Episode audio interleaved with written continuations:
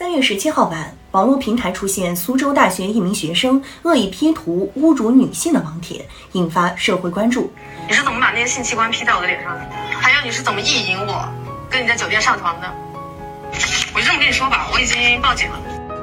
该校一名男生多次将女性同学、好友发在朋友圈的照片发到色情网站上，并恶意 P 图和造黄谣。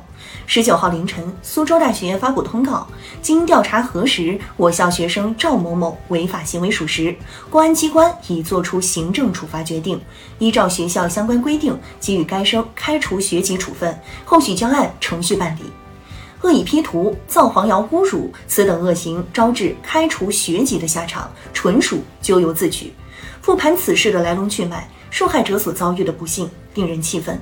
与此同时，几位涉事女生在维权过程中所表现出的勇气与智慧，同样让人印象深刻。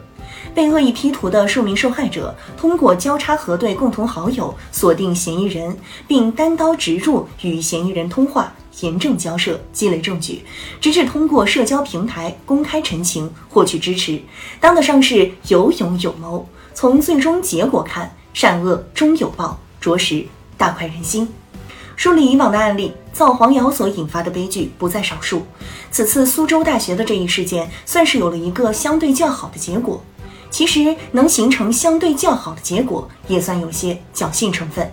首先，相关 P 图是发在外网、暗网的线上色情社区，其尚未在大众网络空间内广泛传播，所造成的恶劣影响还没失控。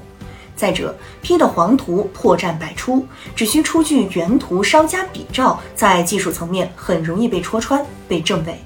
当然，还有一个至关重要的因素，那就是被卷入事态的几名受害者很早就找到彼此，而且所采取的策略得当。对比极其典型的造黄谣事件，越是剖解上述的种种侥幸，就越是感受到一种后怕。试想一下，若是没有这些巧合因素的作用，这件事又会迎来怎样的结局？在杭州女子取快递被造谣出轨一事中，某些网友无端生事，借图发挥，意淫造谣，受害者被推向深渊。一番恶斗之后，好不容易才回归正常生活。在粉发女孩事件中，营销号更是如法炮制，对着一张普普通通的照片写小作文，无中生有，搬弄是非，在公共舆论场域内掀起巨浪，最终把女孩逼上绝路。